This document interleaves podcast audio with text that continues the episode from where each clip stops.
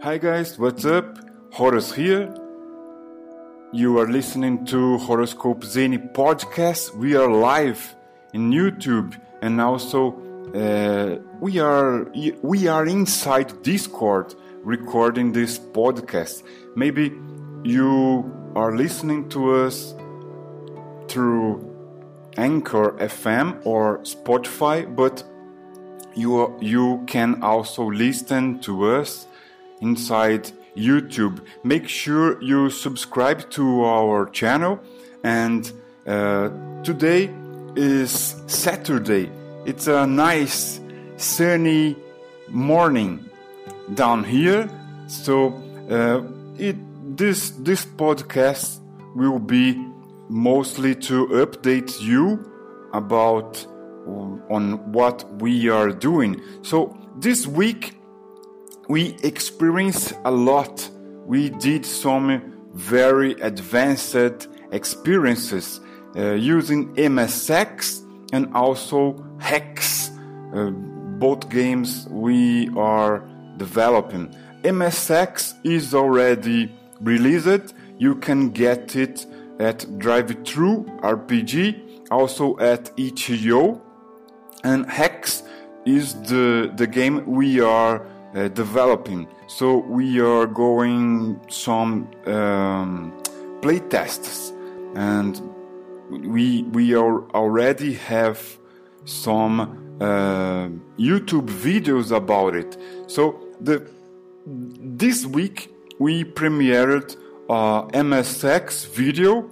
Uh, in this video, you can check how the uh, MSX uh, looks like it's a it's a gameplay, so you can check how the game goes, and then we are planning to record today, Saturday, uh, a hex gameplay, a full gameplay. I don't know how this will be. Maybe uh, we will start with a hex crawl, then we will go through um, tunnel tunnel crawl as the underground cities are far below the surface. So this will be a, a city crawl or a urban crawl, but underground. So most likely uh, a dungeon crawl, but in the far future. Now, not too far, because we the, the way the leaders of our world are dealing with politics, we are not too far from a third world war. I hope we don't have a war. But um, in Hex, you can play as a human, as a mutant, as a cyborg, even a robot maybe an obsolete robot or an industrial robot, also as an android. And uh, this this week and the past week, I was discussing using the English channel English channel inside our Discord, and when we are talking about what what means to be a sapient and what means to be a sentience creature. So the, there, there is a difference. You can be an intelligent creature, but uh, not so aware about uh, who you are. Maybe you can be a sentient creature, but but no uh, no sapient creature. So you you are not aware about your conscience I don't know. We, I, I think that maybe today we don't have enough studies about uh, if some sentient creatures are sapient. But um, I think that we need to respect how the how the animal and how the plant life in our world because we don't know maybe the, the, these creatures are as intelligent as us. But the point is, we were discussing um, if there, if if if machines can be sapient or sentient because uh, in the in the far future, not so far, uh, maybe artificial intelligence can develop a kind of sapient or sentient uh, like feelings. I don't know. So uh, the, the game is a fiction, and we can use these concepts in the game, and it will be so so fun to to maybe um, row uh, a robot and to be um, uh, kind of smart smart robot and with with a little uh, sentient characteristics. I don't know. So we were discussing this kind of things, and um, we we used the English channel inside Discord to discuss uh, some some topics in English. But uh, one one thing that I am feeling very happy to uh, to take part is the FKR international community. There's a FKR Free Kriegspiel Revolution uh, server in Discord, and I am super happy to be there discussing the the the, the movement. Uh, uh, some some of the movement's ideas because I think that FKR it's uh, it's a today's topic like OSR was some years ago and it's very important to be uh, updated on what's going on with RPGs and I think that free Kriegspiel revolutions revolution have some uh, interesting ideas to think about. For example, how much you you can get rid of the rules, um, how much you can improvise, and how how deep is your game? Because uh, using words and not using too much rules, you can make the game more deep, maybe, and more immersive. I think so.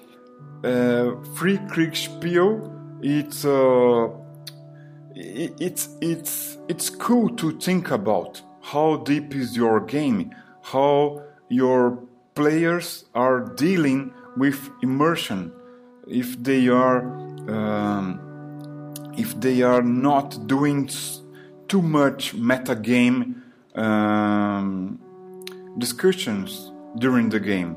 And uh, in my opinion, I think that uh, Free Kriegspiel uh, contributes to the fact that you can have a more immersive game, but uh, uh, I, I can't I can't stop rolling dice.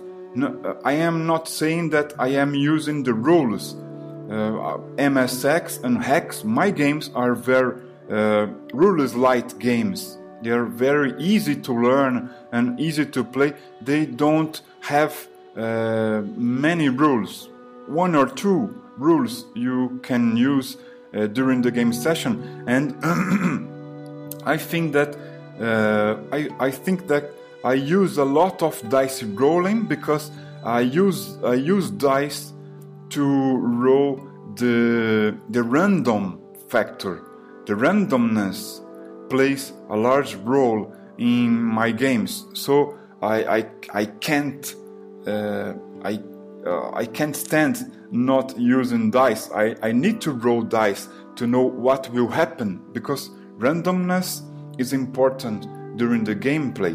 But the, they are not uh, fixed or not too strict rules to roll dice.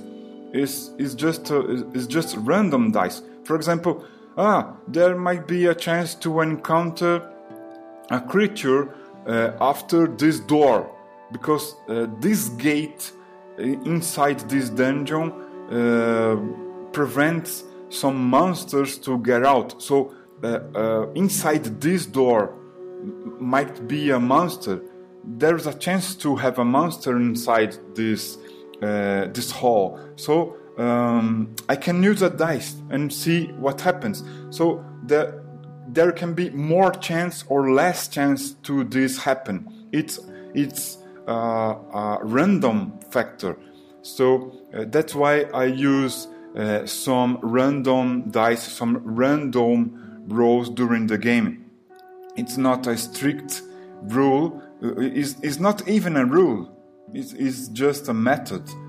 And okay, what do you think about using random rolls during the game? It is necessary. How do you deal with this thing? How do you uh, how, how you are running your games? Are you using some old school Renaissance concepts? Which ones? Are you using free Kriegspiel concepts? How you use them? So let's share some experience. You can uh, either uh, write a comment at YouTube or you can join our Discord server and uh, you can write your opinion in the English channel or even in the podcast channel because we have uh, these channels inside our horoscope zine server that we can use to exchange ideas. So um, that's it. I hope to record some new videos in english today so make sure you subscribe into our channel in youtube. And make sure you are you are already subscribed to our uh, podcast feed either on uh, anchor fm or uh, into uh, spotify. Okay? That's it. I also use an instagram you can follow us in instagram too. We are horoscope zine there. So that's it. I hope you like it guys. See you soon. Thanks